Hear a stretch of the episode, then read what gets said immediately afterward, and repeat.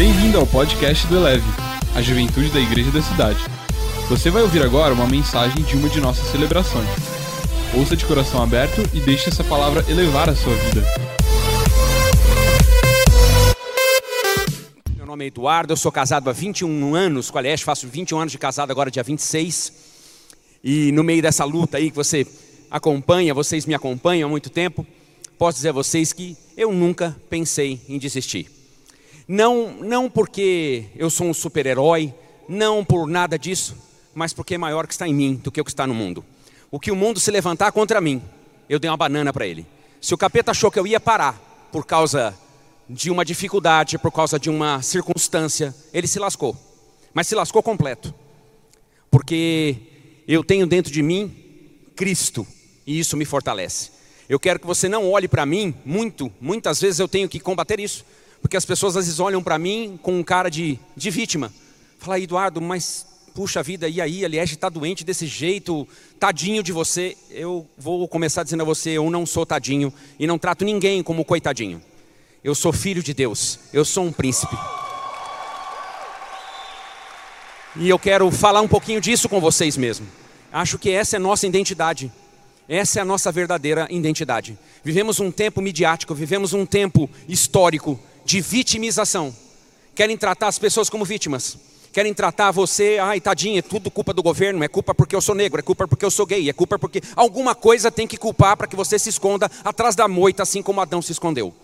É uma geração que vem vivendo escondido atrás da moita. Eu sou assim por causa do papai, eu sou assim por causa da mamãe, eu sou assim por causa dos outros, eu sou assim porque eu não tive dinheiro. E eu vim até aqui nessa noite para dizer que você é assim porque você quer ser assim. Que você tem o direito de escolha nas suas mãos. Escolha, pois, a vida.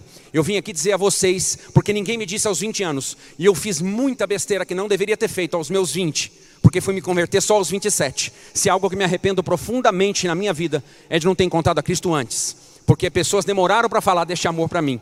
Mas uma vez alcançado por Ele, a minha vida mudou por completo a minha vida se justifica a partir da minha fé. Eu enxergo a minha vida a partir de Cristo. Eu enxergo, eu amo mais a Cristo do que amo a minha esposa, do que amo aos meus filhos. E eu tenho que dizer isso a você logo nesse começo. Eu quero convidar você a ficar de pé, para que depois eu partilhe um pouco do que quero dizer a vocês. Pai, boa noite. O Senhor nos abençoe.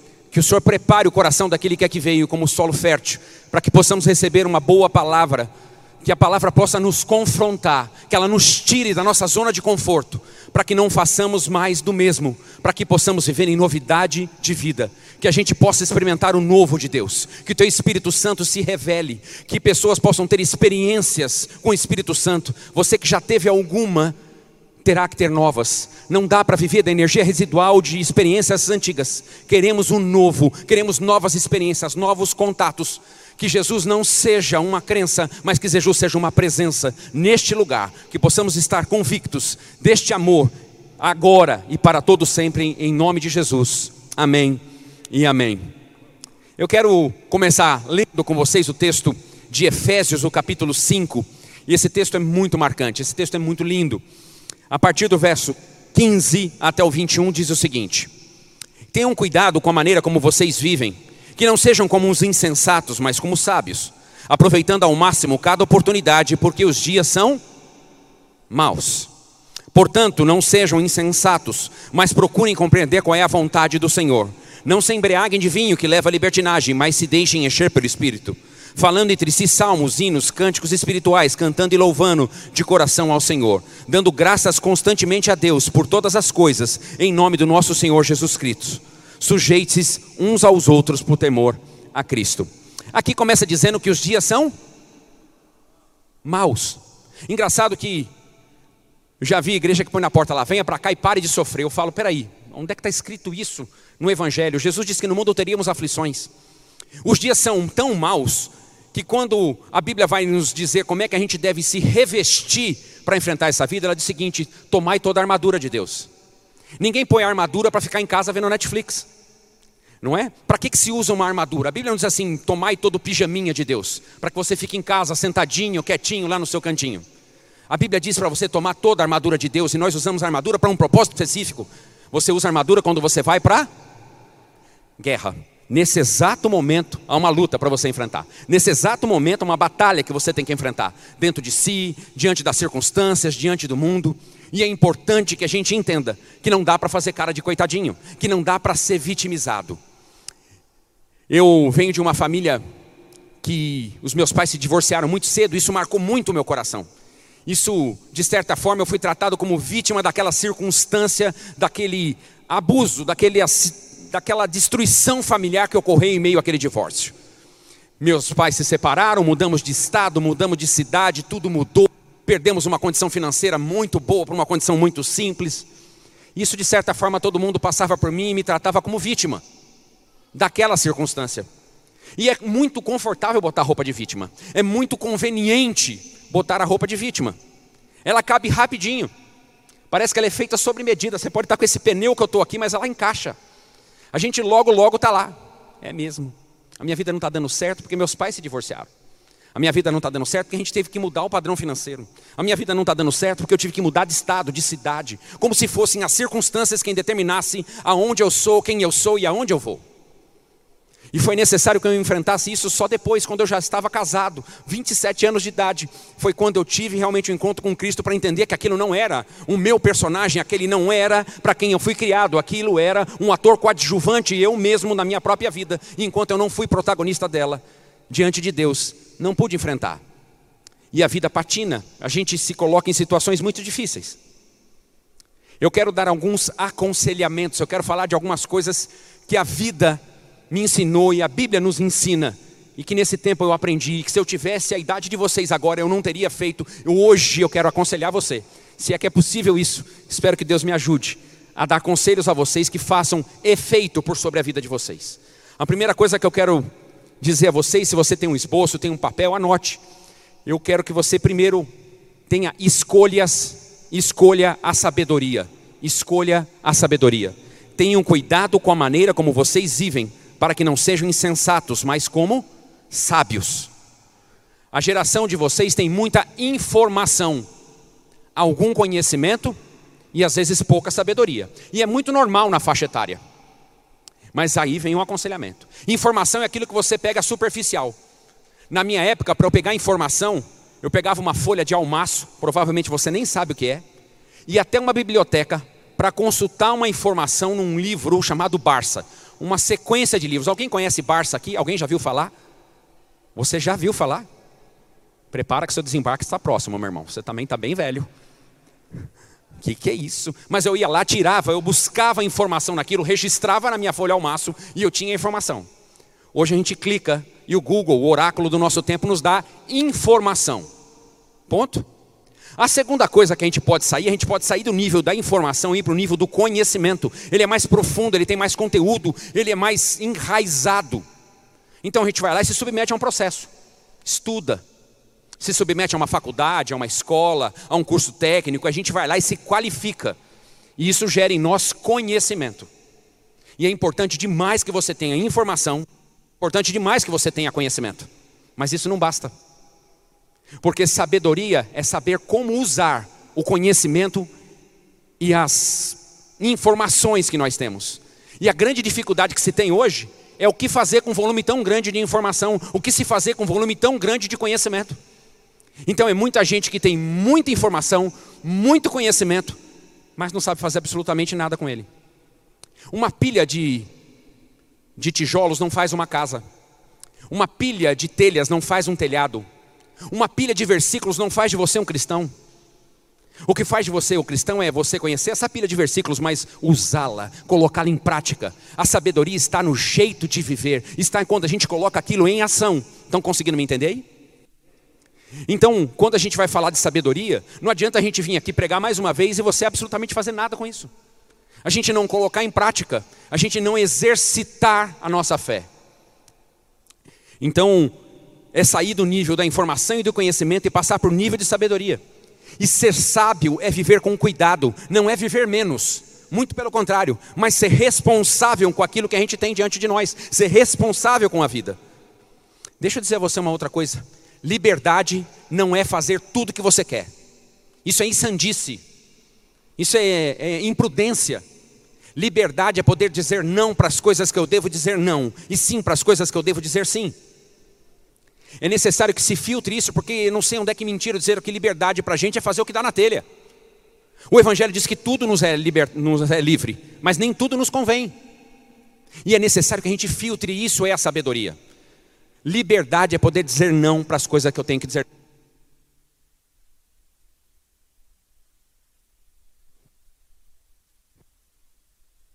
Tem outra aí? Voltou. Liberdade, por exemplo, duas mulheres estão andando no shopping.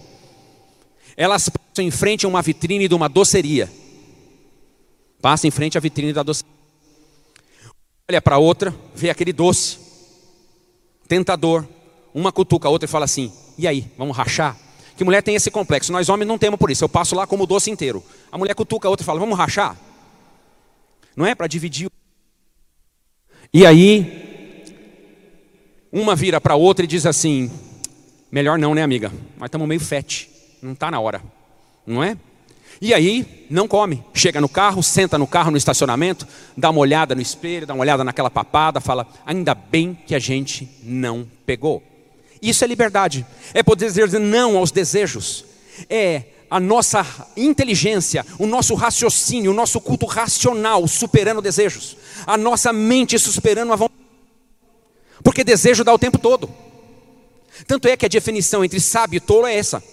O sábio, o sábio pensa tudo que fala. O tolo fala tudo que pensa. Você já pensou a quantidade de besteira que passa na nossa cabeça? Você já pensou você expor tudo isso? Você é insensato, você é um louco. Porque a nossa cabeça viaja. Eu não sei você, eu tenho 40 viaja. Então é importante que a gente tenha essa noção de que para uma vida boa, para que você desfrute uma vida boa, é importante que você tenha essa inteligência de sabedoria. Existem pessoas demais, inclusive na sua família, que você conhece, que são insensatos, que não vivem com sabedoria. E você não está fadado a repetir isso, você não precisa. Você está ouvindo isso hoje, então equilibre, equilibre o seu lado racional, racionalize as coisas antes de tomar as suas decisões, as suas escolhas. Tem gente que fala para mim, não, pastor, eu, eu também falo aqui, tudo que, tudo que me dá, eu falo. Eu sou sincero. Você não é sincero, você é um cavalo. Você é um cavalo, gosta de dar coice em todo mundo à sua volta. Ninguém aguenta mais. Então,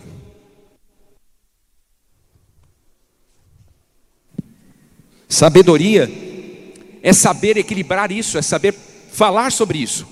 Somos livres em nossas escolhas, mas somos reféns das consequências que as nossas escolhas têm. E se a gente não medir a consequência, inclusive é muito difícil medir a consequência quando a gente é tão jovem.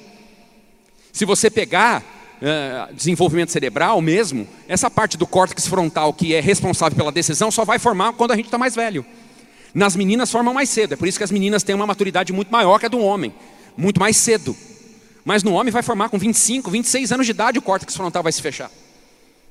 E aí o cara tem toda aquela insandice dele. Ele acha que a menina só quer namorar com uma menina de 18 quer namorar com um rapaz de 23 porque ele tem carro. E não é.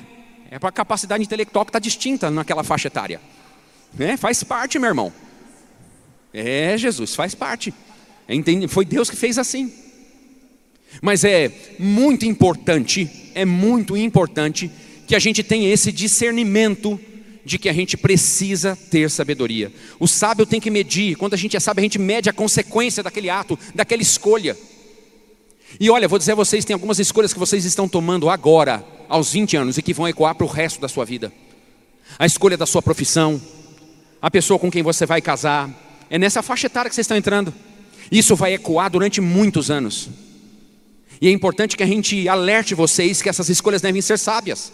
Não podem ser apenas do impulso, não pode ser apenas do centro dos desejos, mas devem ser do fundo da nossa sabedoria. Você tem Cristo em você, Ele pode iluminar a sua mente. Quer um jeito bom de você tomar decisões, querido? Procura alguém sábio aos teus olhos naquela área. Você está com dificuldade no casamento, você vai procurar conselho com quem? Com o Fábio Júnior? Não dá, não é? Você está com problema com droga, com bebida, vai aconselhar com quem? Com o Fábio Assunção? Não dá, você está conseguindo entender? Você está procurando no lugar errado. Então você pega alguém que aos teus olhos é mais maduro naquele assunto, porque senão você vai piorar. Então é muito, muito, muito importante que a gente tenha isso claro na nossa cabeça. Falar de sabedoria, querido, eu gosto muito de um pastor lá de Brasília, essa semana estava ouvindo pregar, ele disse que uma das coisas principais na vida é a convergência. Convergência, convergência é aquilo que você foi criado para ser e quem você é, é a sua identidade. E eu gosto de mostrar muito um quadro que eu aprendi uma vez que eu estava fazendo mestrado. Eu aprendi esse quadro, esse quadro fala muito comigo, porque uma das coisas mais sábias que você pode tomar na sua vida é viver de acordo com um propósito, de acordo com um shape. Você foi criado com um shape, você foi criado com um DNA, não lute contra ele. É gente tomando decisão, ah, eu vou, ser, eu vou fazer medicina porque dá dinheiro. A decisão foi o dinheiro, mas não tem nada a ver com o seu shape. Você vai sofrer a vida inteira, você vai se arrastar na sua profissão com algo pesado. A decisão tem que ter a ver também com o nosso, com o nosso shape, com o nosso DNA, com o nosso jeito de ser. Você fala, mas como é que eu vou saber qual é? E eu gostei muito desse quadro quando eu li lá no mestrado. Vocês tem o, o quadro do Ikigai. Ikigai significa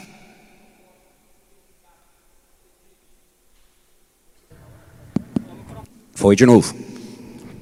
Então tá lá, ó. Primeira coisa lá em cima, no amarelinho. Aquilo que você ama. Aquilo que você ama. O segundo quadrinho ali, aquilo que você faz bem. Aquilo que você faz bem. O terceiro quadrinho, aquilo que você é pago para fazer. E o outro círculo ali, ó. Aquilo que o mundo precisa. Aquilo que você ama e que você faz bem é sua paixão. Aquilo que você faz bem e o mundo lhe paga é sua profissão. Aquilo que você é pago e o mundo precisa é sua vocação. Aquilo que o mundo precisa e você ama é sua missão aqui na terra.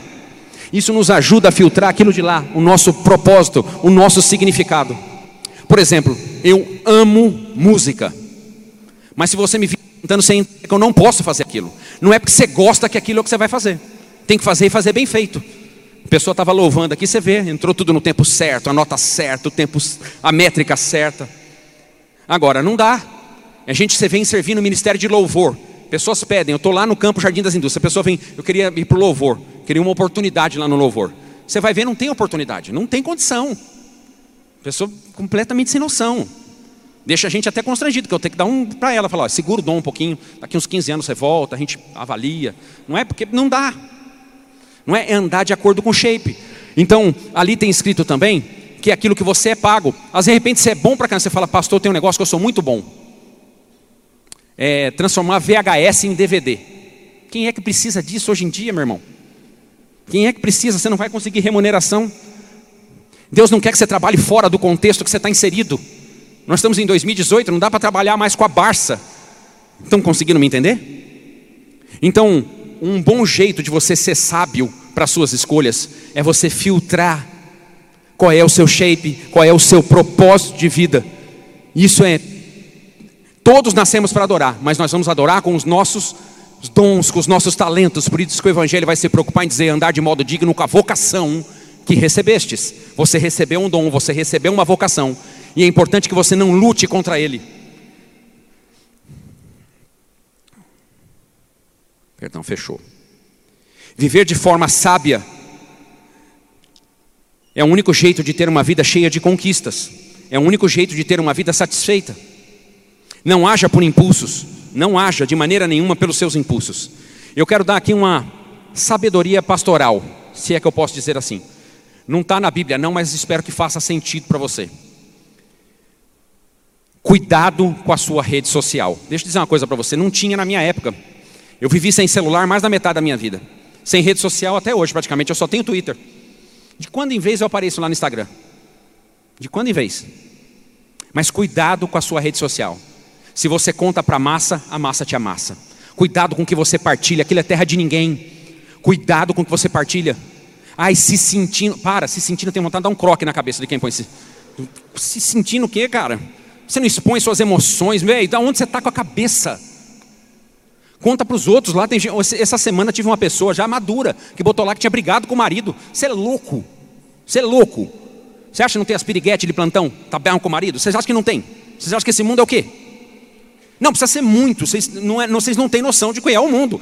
O mundo, os dias são maus, não é bom não. No mundo jaz quem? Um maligno. É importante que a gente tenha, mas não é possível que você dá chance. O, o diabo só pode surfar na onda que você levanta. E os caras não levantam mais marola, já é maremoto. É tsunami. Aí fica fácil você se expor na rede social. Não faz o menor sentido. Cuidado, cuidado realmente. Olha, não se mostre caído para quem não pode te levantar. Não leve o seu choro para quem não pode te consolar. Não, não seja bobo, não, não, não busque atalhos, não busque caminhos alternativos. Não ache que a rede social é muro das lamentações, lugar para desabafo, porque não é, aquele é terra de ninguém. Aí eu tenho 5 mil amigos. Não tem nada, se tiver uma mão com cinco amigos, você já tem muito, meu. negócio de 5 mil. Pensa bem, pensa bem o que você está fazendo com as informações sobre a sua vida. Tenha discernimento. Você pegar meu Twitter, você vai ver um mural. De vez em quando tem alguma coisa que eu falo bíblica e 90% eu estou deixando o chicote na esquerda. Né? Estou lá pegando no pé, hum, sem dúvida. Estou lá no lado político meu lá, pegando os caras. Mas é isso. Mas você não vai ver nada da minha vida pessoal. Não vou lá botar se sentindo, você não vai ver. E aí fica mais uma coisinha. Primeiro, rapazes, homens, não bate foto com aquele negócio de comida assim, não. Não fica bem para homem, não. Não fica, não. Homem de honra, não bate, não. Cada dia você bate no lugar que você está comendo. Não, não, não vira, não. E segunda dica, para você, menina, cuidado com a exposição da foto. Ah, não, eu me exponho lá, tem um monte de like, tem um monte de homem que fica atrás de mim. Normalmente é a mercadoria mais barata que atrai a clientela. Então, cuidado com a sua exposição. Cuidado com a sua exposição. Alguém tem que lhe dizer sobre isso. Cuidado. Cuidado, aquelas fotos com melão quase pulando. Você é louco? Ué, não tem sentido. É falta de sabedoria. E a gente cava problema em cima de problema porque não é sábio nas nossas escolhas. Então, que em nome de Jesus, essa, esse adendo aqui pastoral sobre rede social, não está lá no Evangelho, mas fica aqui a dica. Segundo, agarre as oportunidades.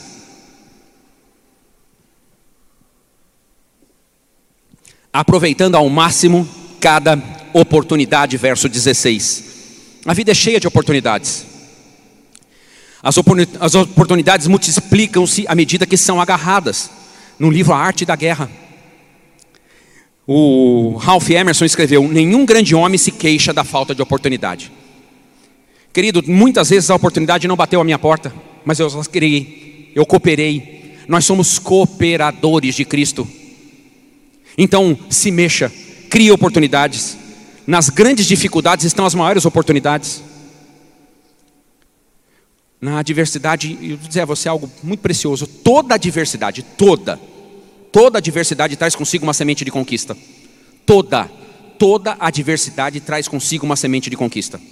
Agora, os tolos veem dificuldades em meio às oportunidades. Os sábios veem sempre uma oportunidade no meio das dificuldades a vida vai bater e vai bater grandão. Ou, se a vida ainda não bateu, prepara. Agora, nós, nós vamos, vou dizer algo a você muito precioso também. Não importa o que a vida fez com você, importa o que você vai fazer com o que a vida fez com você. É como você vai reagir. É como você vai transformar a situação. As pessoas mais felizes não têm as melhores coisas, mas fazem as coisas serem melhores. Essa responsabilidade foi dada na sua mão. Ela chama livre-arbítrio. Coopere, coopere para que a sua vida seja boa. É muita gente reclamando o tempo todo e não faz absolutamente nada diante das oportunidades que a vida lhe dá. Então não seja cego diante das circunstâncias que a vida lhe proponha. Mova-se diante da oportunidade, se mexa. Errou, perdeu, corrige e faz de novo. Começa de novo. Acertou, ganhou. Não humilhe ninguém que está perto de você. Não se acha porque você acertou, não. Agora, você nem errou nem acertou, nem perdeu nem ganhou, você parou de viver faz tempo. Você está jogado na tela do Netflix o tempo todo. Você está lá levando uma vida muito sem propósito, se arrastando, deixando realmente a vida te levar, deixando a vida ficar completamente sob a mercê das circunstâncias. Você acha que é isso que Deus sonhou para você? Mas não aparece emprego, se mexe. Mas, pastor, você não sabe como é difícil. Eu sei. Fácil não é. Quem disse que seria? Agora, ficar lá completamente parado, querido, não tenha medo de errar. Vou dizer outra coisa a você: não tenha medo de errar. Tenha medo de ficar inerte, parado diante da vida, porque aí você parou de viver. Tem muita gente, querido, que corre muito na vida e sem perceber corre da vida. E tem gente que está absolutamente parado diante da vida, paralisado, igual uma múmia paralítica, sentado esperando que a vida lhe abra oportunidades. Eu vim aqui a dizer a vocês que aos 20 anos de idade, vocês aí, a maior parte de vocês perto dos 20, vocês devem criar oportunidade. Cada vez é mais difícil. Na minha época, começando, por exemplo, com faculdade já estava bom. Vinte e poucos anos atrás, quem tinha mestrado como eu fui fazer, estava em terra de cego, quem tem um olho era rei. Hoje em dia, com mestrado está difícil. Precisa de um doc, de um pós-doc, ter domínio de outra língua. Mas só tem um jeito, você tem que colaborar. Você tem que cooperar. Se é isso que está sendo exigido, vamos cooperar, vamos trabalhar, vamos nos esforçar para que aquilo seja real por sobre a nossa vida. Importante também nessa coisa de entender as oportunidades, decida quem você vai servir. Não dá para servir a dois senhores. Não dá para servir a dois senhores. Você nunca vai trabalhar direito se você não sabe quem é seu patrão. Agora, se você sabe que você trabalha para Deus, você sabe que trabalha para Deus, você vai fazer coisas excelentes. Porque o nosso Deus não aceita coisa meia boca. O nosso Deus não é meia boca. Você serve um Deus íntegro, inteiro, completo. Então não, não aceite coisas medíocres. Não aceite a mediocridade sobre a sua vida. Não aceite. Você não nasceu para ser medíocre. Você é filho de Deus. Você é filho de um rei. Você nasceu para brilhar. E quando você brilhar muito, você não vai roubar a glória de Deus. Quando você brilhar muito, você começou a aparecer um pouquinho da glória dele. Antigamente dizia para a gente que a gente cantava um louvor aqui, que ele cresça, que eu diminua. Não, eu quero que você cresça também, meu irmão. Deus quer te puxar para cima. A gente cantava assim: Eu não preciso ser reconhecido por ninguém. Precisa, se você não é reconhecido por ninguém, porque você não está fazendo nada de relevante. É sinal que a sua vida está um marasmo. De verdade, é importante que você tenha o reconhecimento público também do que você tem feito com a obra que Deus deu nas suas mãos. Você nasceu para brilhar. Agarre a oportunidade, agarre com unhas e dentes, lute mesmo por elas. Terceiro, filtre sua alma, filtre sua alma, porque os dias são maus. Filtrar, o que, que um filtro faz? Retém as impurezas. A gente está numa geração extremamente tóxica. O tempo todo nós somos bombardeados de coisas tóxicas. O tempo todo vem informação, contra-informação, fake news. As pessoas criticam a gente por qualquer coisa. A gente, você se expõe lá na rede social e toma chumbo e aquilo mexe com as suas emoções. As pessoas nos usam. Você já foi usado por alguém? Isso tudo vai gerando ferida na nossa alma.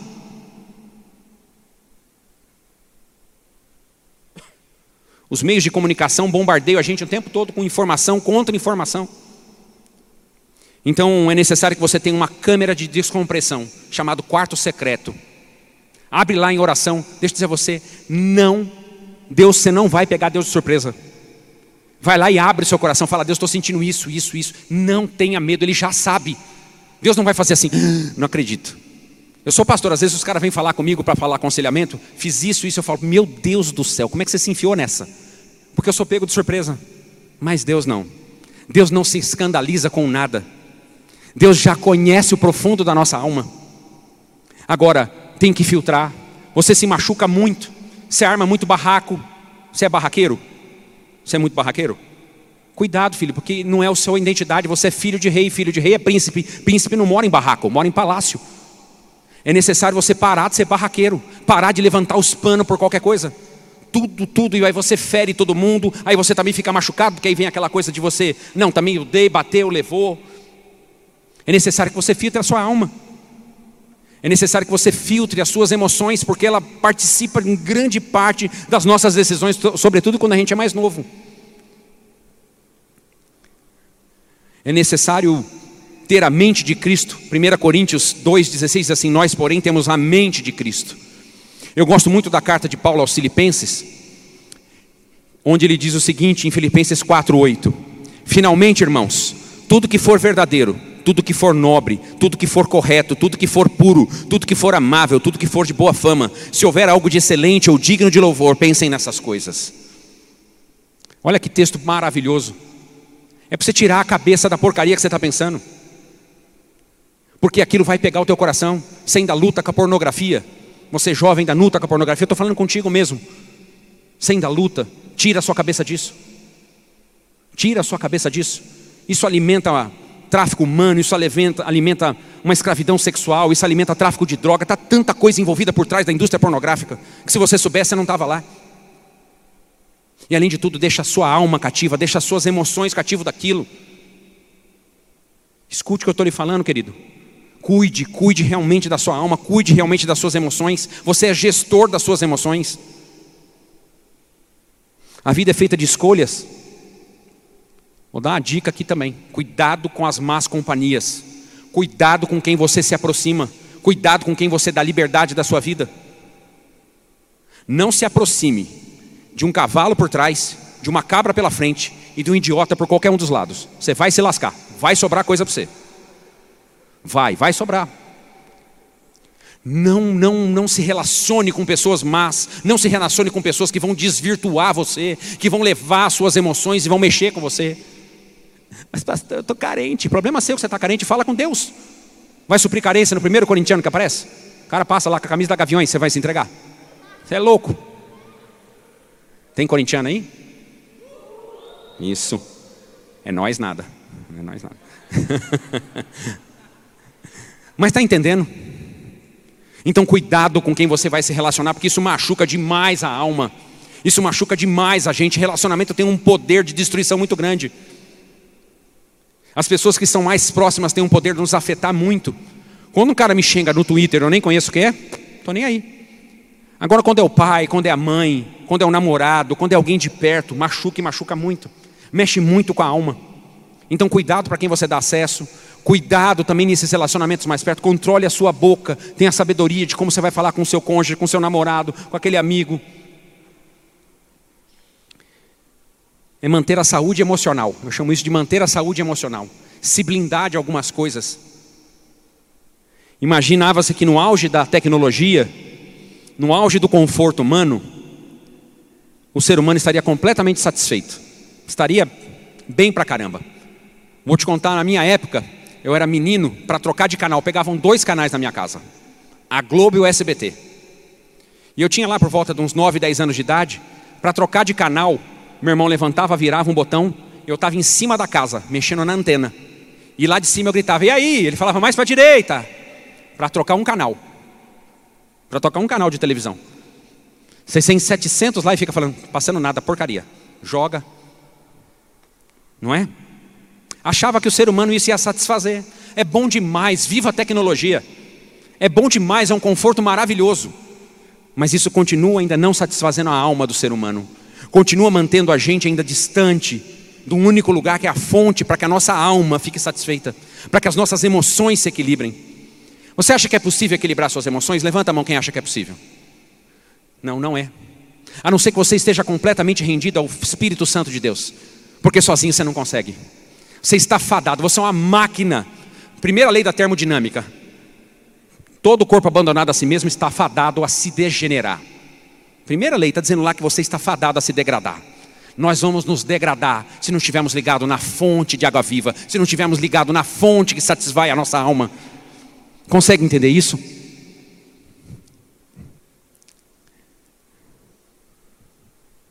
A sua alma se abastece daquilo que você adora. Se você não adora a Deus, você não irá satisfazer a sua alma. Dinheiro, sexo, poder, trabalho, não podem preencher a sua alma para todo sempre. Eles conseguem algum tempo, mas não o tempo todo. Quando não consegue mudar suas emoções, querido, lute, lute contra as suas emoções. Não consegue mudar suas emoções, mude as suas atitudes. As suas atitudes com o tempo vão mudar as suas emoções. Não fica muito na bad, não. Sai dessa. Cuidado com a sua baixa autoestima. Você é filho de Deus. Engraçado que é uma geração que as pessoas fazem tanta coisa ruim, mas uns quilinhos a mais, a menina está lá acabada. Quatro quilos na balança é pior do que ela ser fofoqueira, mentirosa. É impressionante como se perdeu a referência do que realmente é, do que realmente fomos e somos criados para ser.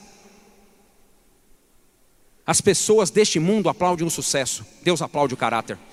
Deus aplaude o nosso comportamento, a nossa ética, a nossa virtude. E quando a gente está satisfeito com Deus, a gente consegue começar a dimensionar a paz que excede todo entendimento. A gente vive em paz. Eu passo o que passo hoje com a minha mulher, a minha casa, a nossa casa tem paz. A gente vive dando risada. Você for na minha casa, você não vai encontrar um lar de alguém que está doente, apesar de ter alguém doente. A minha casa vive a paz. A minha casa vive momentos de alegria. A gente desfruta a vida enquanto viaja ela. Enquanto temos essa pequena jornada aqui. Mas isso é tem a ver com uma escolha, uma escolha para quem você vai adorar. O ser humano tem isso. Ou você adora a Deus, ou imediatamente você vai começar a adorar outra coisa, porque você foi feito para adorar. Ou você adora a Deus, ou vai adorar outra coisa, e qualquer outra coisa que você adore não vai satisfazer a sua alma.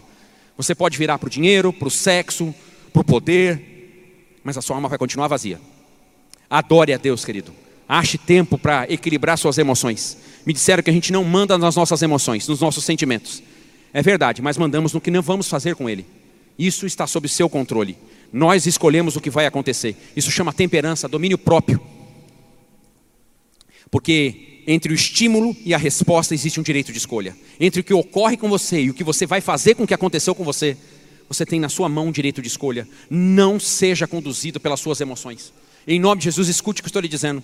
Tem muita fria que eu me enfiei na minha vida, conduzido pela minha passionalidade, pelo meu jeito, pelo meu temperamento italiano de ser. E a minha pátria não é a Itália, a minha pátria é uma pátria celestial. Eu sou filho dos céus. É disso que eu peço que Deus me ajude nas minhas emoções.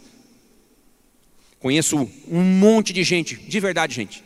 Conheço um monte de gente cheia de talento que enterrou por causa do seu mau comportamento.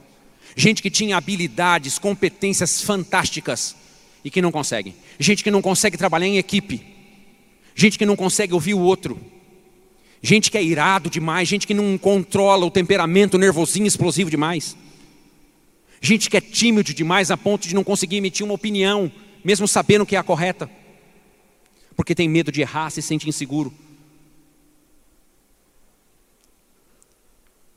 Em falar em talento e comportamento, querido, quero dar outra dica a você.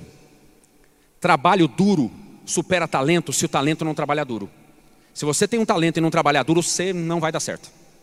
Silvio Santos disse recentemente que a vida dele, como perguntaram para ele, como é que você deu certo na vida? Ele disse 10% inspiração, 90% transpiração. Puxa a camisa molhada de suor. Trabalhe, trabalhe duro. Trabalhe, trabalhe duro. Quarto, corte o mal pela raiz. Corte o mal pela raiz. Não se embriaguem com vinho que leva à libertinagem. Fugir do hedonismo, de viver em busca do prazer. Deixa eu dizer a você, você é imagem e semelhança de Deus. A Bíblia diz que Deus é bom. Amém? Deus é bom, você nasceu para ser bom. Felicidade é um jeito de se viver. Ninguém é feliz no final da jornada. A gente é feliz no caminhar, no jeito que a gente escolhe acordar naquele dia. Felicidade não é o objetivo primeiro da vida. Porque se o objetivo da vida fosse ser feliz, eu piso nos outros, porque eu preciso ser feliz, então eu piso, desprezo os outros, uso você, uso o outro. Este não é o objetivo da vida. O objetivo da vida é ser bom, refletir a imagem e semelhança para a qual nós somos criados. Então escolha, escolha coisas boas. Foge da aparência do mal. Corte o mal pela raiz, corte aquilo que lhe sufoca, corte aquilo que lhe está lhe escravizando hoje. Corte em nome de Jesus.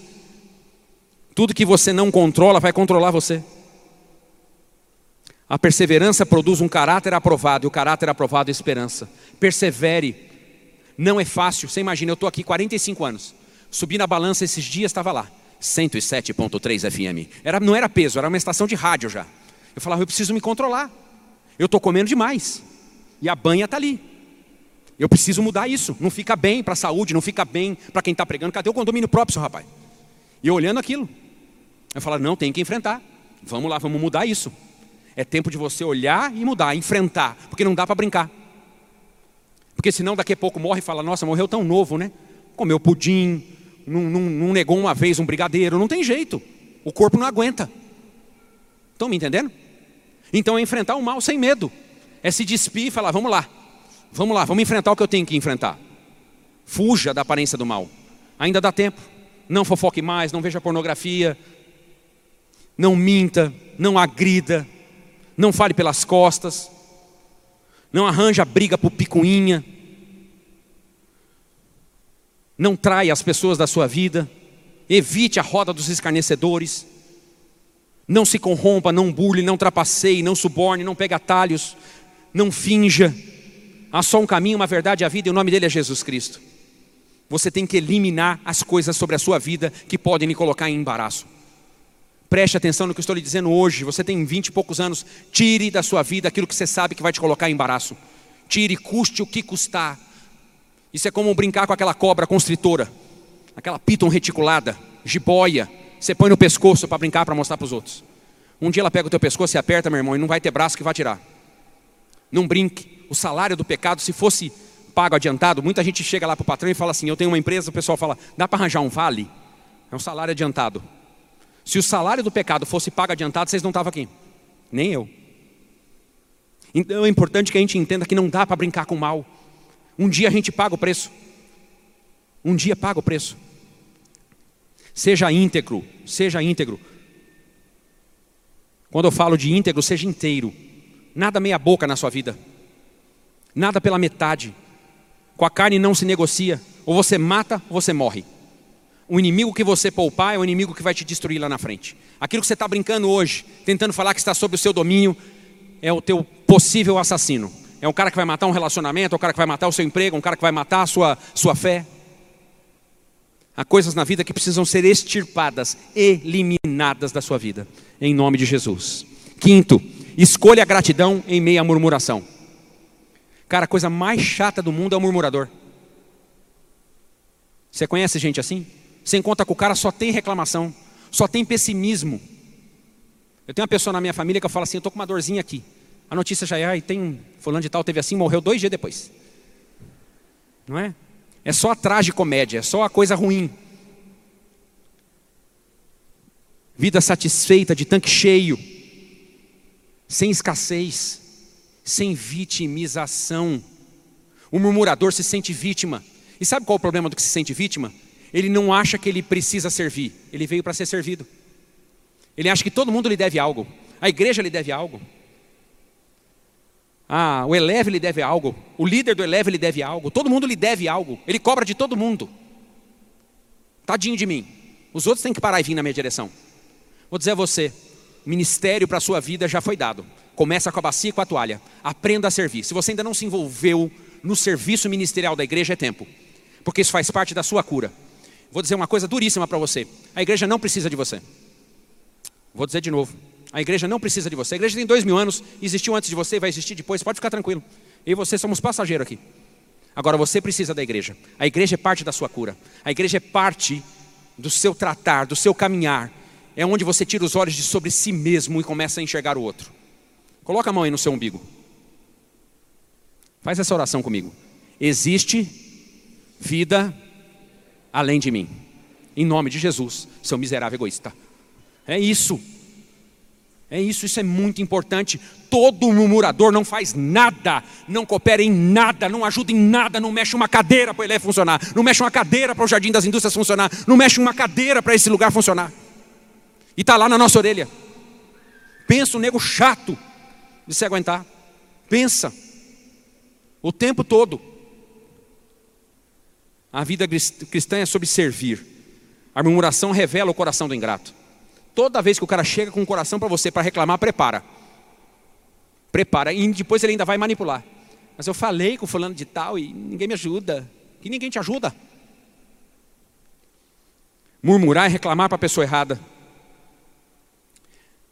A murmuração é o sussurro de derrota. A gratidão é o brado de vitória.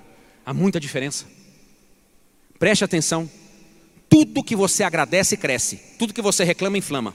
A sua vida, quando você reclama, está inflamada. Você já sentiu aquela inflamação dolorida? É aquele cara. Agora comece a lavar a vida pela graça. Deixa eu dizer a você, você não merece a vida. A vida é um presente, é uma dádiva. A vida foi feita para ser desfrutada, não para ser reclamada. Você não merecia nem hoje. O que eu e você mereceríamos era a última laje dos quintos dos infernos. Mas pela graça de Deus, Ele botou a mão e recolheu a minha vida e nos tornou livre para viver. E nessa liberdade para viver, desfrute, seja grato, comece a agradecer desde cedo, porque isso pega, você vai ficando mais velho fica mais ranzinza. Você vai pegar seus pais já estão mais ranzinza, seus avós estão mais ranzinza. Não deixe isso pegar, isso é escolha. Tem ou não tem uns ranzinza na sua família? Não tem? Não deixe isso pegar. Não deixe isso pegar no seu coração, porque a gente começa a andar de gente que, do lado de gente que murmura, pega na gente. A gente começa a ficar reclamão também. E é terrível, porque o que você reclama você não consegue curar, você só reclama, você não colabora em nada para aquilo. É só uma oração para o capeta mesmo. Quem é grato não tem tudo, mas não sente falta de nada. O Senhor é meu pastor e nada me faltará, não quer dizer que ele tinha tudo, não. É porque ele nunca sentiu falta de nada. Vou citar um exemplo bíblico aqui que eu gosto muito. Um camarada chamado Salomão está lá no palácio. O cara era meio pervertido sexual, ele tinha 700 esposas e 300 concubinas. E não tinha Viagra na época, o homem era fera. Salomão está lá, 700 esposas, 300 concubinas, muito dinheiro, mas muito, muito dinheiro. E era rei, poderoso. Sexo, dinheiro e poder. O tripé deste mundo. Enquanto que o tripé nosso é Pai, Filho e Espírito Santo. O tripé do mundo é sexo, dinheiro e poder. Este homem escreve uma carta, escreve um, um texto bíblico chamado Eclesiastes.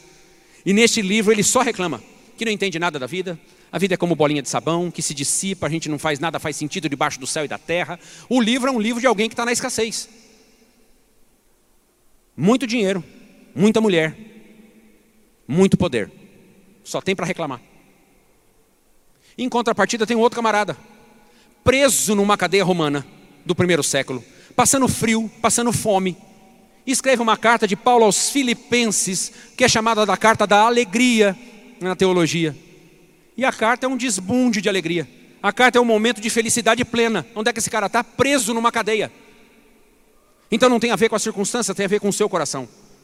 Não tem a ver com o ambiente que está, tem a ver com o ambiente em que você criou dentro de si. Com que atmosfera, como é que você contempla a vida a partir da graça ou a partir da desgraça. Isso é uma escolha sua.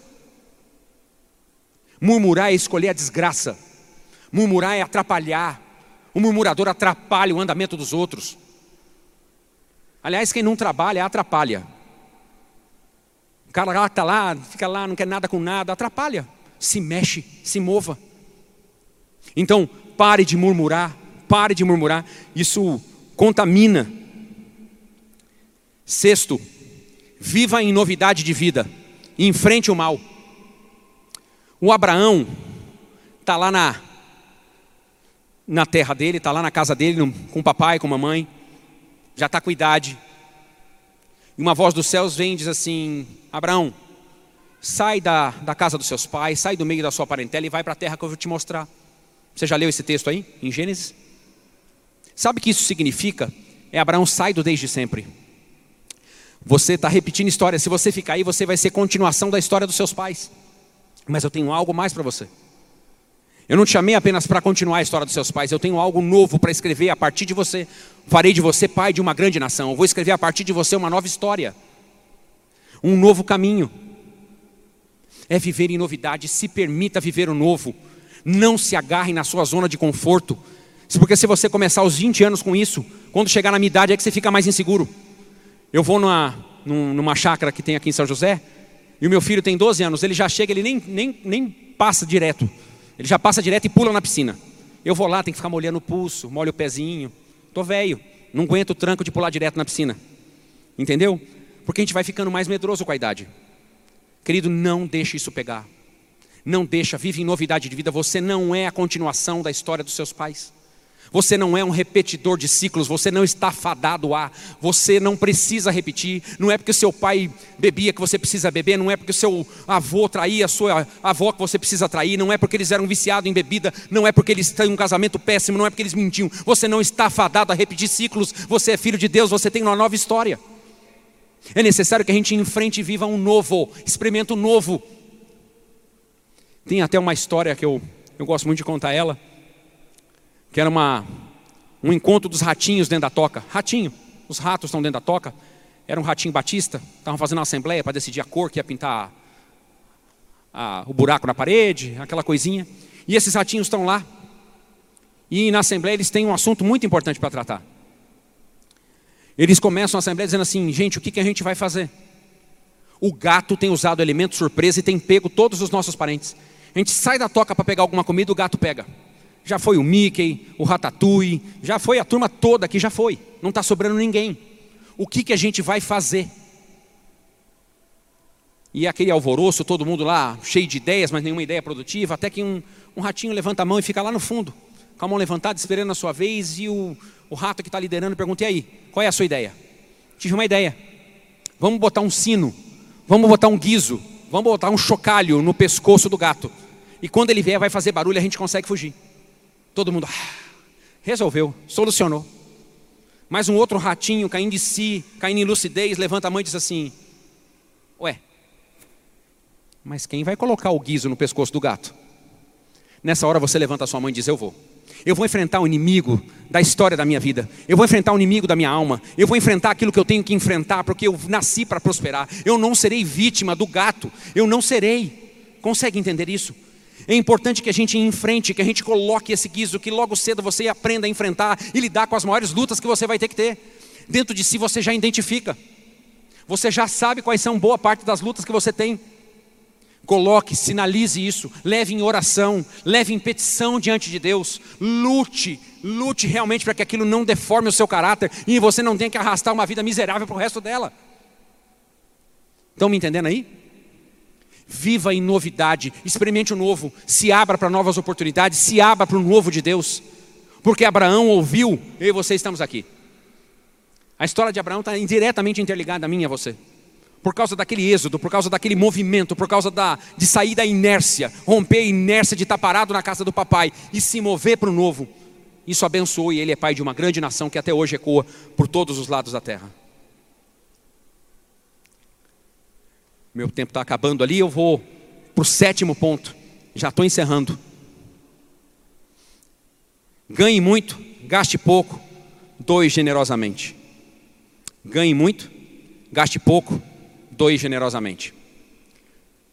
Querido, se você pode ganhar muito e não ganha, você é um bobo.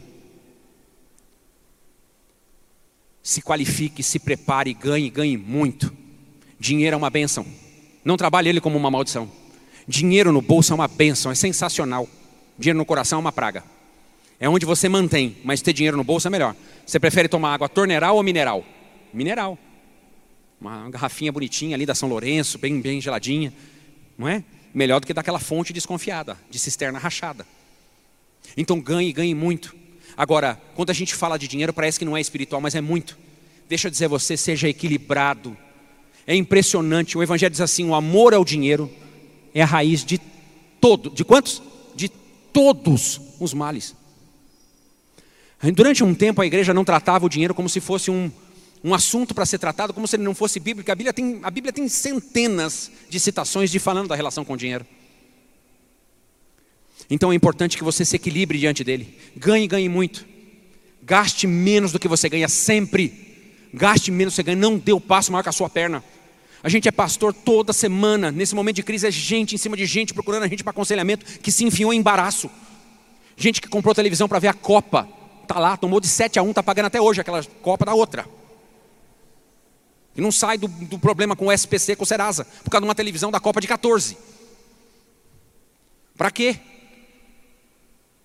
Estão conseguindo me entender? Muita gente dando passo maior do que a perna. Viver dentro de um padrão não envergonha ninguém. Viver acima do padrão do que você pode é uma vergonha para você, para sua família. Todo mundo vai pagar o preço. Você deixa rabo para trás. Estou acompanhando uma pessoa que o pai botou ele de sócio, o pai já morreu, deixou um monte de dívida. Me deixou embaraçado. Meu Deus do céu, o pai deixa o filho melhor do que, do que partiu. Meus filhos vão sair de um patamar melhor que o meu. Então, prepare-se para a sua vida financeira. Gaste menos do que você ganha. Guarda, tenha reserva. Muita gente chega para nossa, pastor, fui pego de surpresa esse mês, tive que gastar na farmácia. Quem é que não vai gastar? Não foi pego de surpresa, faltou um planejamento, faltou algo de você sentar e raciocinar. raciocinar. Gaste menos do que você ganha. Gaste muito menos do que você ganha. Aprenda a viver com menos. Porque isso facilita a vida. Isso faz com que os nossos projetos, os nossos sonhos se realizem. Quando Liege ainda não estava doente, a gente tinha um plano. Nós fizemos um, um, business plan ali do casamento, fizemos um plano de negócio. A gente queria viajar para pelo menos conhecer primeiro, pelo menos uns 60 países antes de morrer. E fomos para mais de 30, graças a Deus. Mas foi fruto planejado. Viajava todo aniversário de casamento, eu falava, filhos, vocês ficam, eu e ela vamos. Vou namorar com a sua mãe, estou saindo para passear com a minha namorada. Estou indo viajar. E íamos, cada vez para um lugar, para um continente, para um, um, Até quando não tinha muito dinheiro, até para qualquer buraco nós fomos, né, ali. A gente viajava para qualquer lugar, mas ia para passear, para desfrutar a vida. Mas isso te envolvia um planejamento. Mês a mês a gente guardava aquele dinheiro para saber, tem que ir, não tem que ir para voltar com dívida, pagar depois. Acreditar no cartão de crédito é um engano. O banco não coopera no Brasil, ele tem um inimigo. Sabe qual é os juros do cheque especial no Brasil? Acima de 300. Do cartão de crédito, às vezes pode até passar disso. Você acha que isso é parceiro seu? Você acha que isso é brother? Isso arrebenta você. E aí você fica inútil para um monte de coisa. Você tem que atravessar a roupa que está devendo para um, atravessa a roupa que está devendo para outro. Daqui a pouco tem que andar no meio da calçada sendo atropelado pelos outros. Porque já não tem nem calçada para andar de tanta gente que você deve porque você se colocou em embaraço.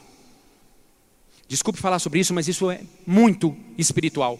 Se eu fosse falar para vocês dos a cada dez aconselhamentos que eu tenho que fazer na igreja, nove hoje em dia envolvem direto ou indiretamente dinheiro.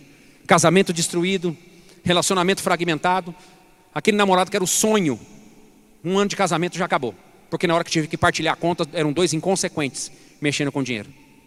Você consegue entender isso aí? Amém? Eu quero encerrar esse tempo ainda, dando. Quero só dar mais uma diquinha. Leia mais e veja menos TV. Vou dar mais uma dica de novo. Leia mais, veja menos TV. Explore essa sua cabeça. Aproveita enquanto você é jovem para não ficar viciado na TV. Exercício, dieta, oração. Outra dica. Exercício, dieta e oração. Estou começando, ó. Estou velho, mas não deixa chegar nesse estado não. Começa antes. Nunca confie em quem arrota a santidade. Outra dica para você. Nunca confie em quem arrota a santidade. Santidade é aquilo que você percebe na pessoa, não o que ela diz que ela é. Não o que ela diz que ela é. Fale de maneira clara com as pessoas. Se precisar, desenhe. Entendeu o que é que eu desenho? Desenhe. Olha, particular, vou dizer a você, desenhe. Desenhe. As pessoas gostam de entender conforme lhe, lhe convém. Seja claro na sua comunicação. Isso evita muito problema na sua vida. Tenha amigos, tenha amigos. Não se isole, não se isole. Seja produtivo. Não deixe a vida, não se sinta inútil na vida, seja produtivo o tempo todo. Arranja a sarna para se coçar, meu irmão. Se está com tempo livre, querido, vem servir na igreja. E se não está, continua servindo. Ria, ria da vida, ele é um presente. E eu vou fazer o que eu, a dica que eu quero dar para você para encerrar.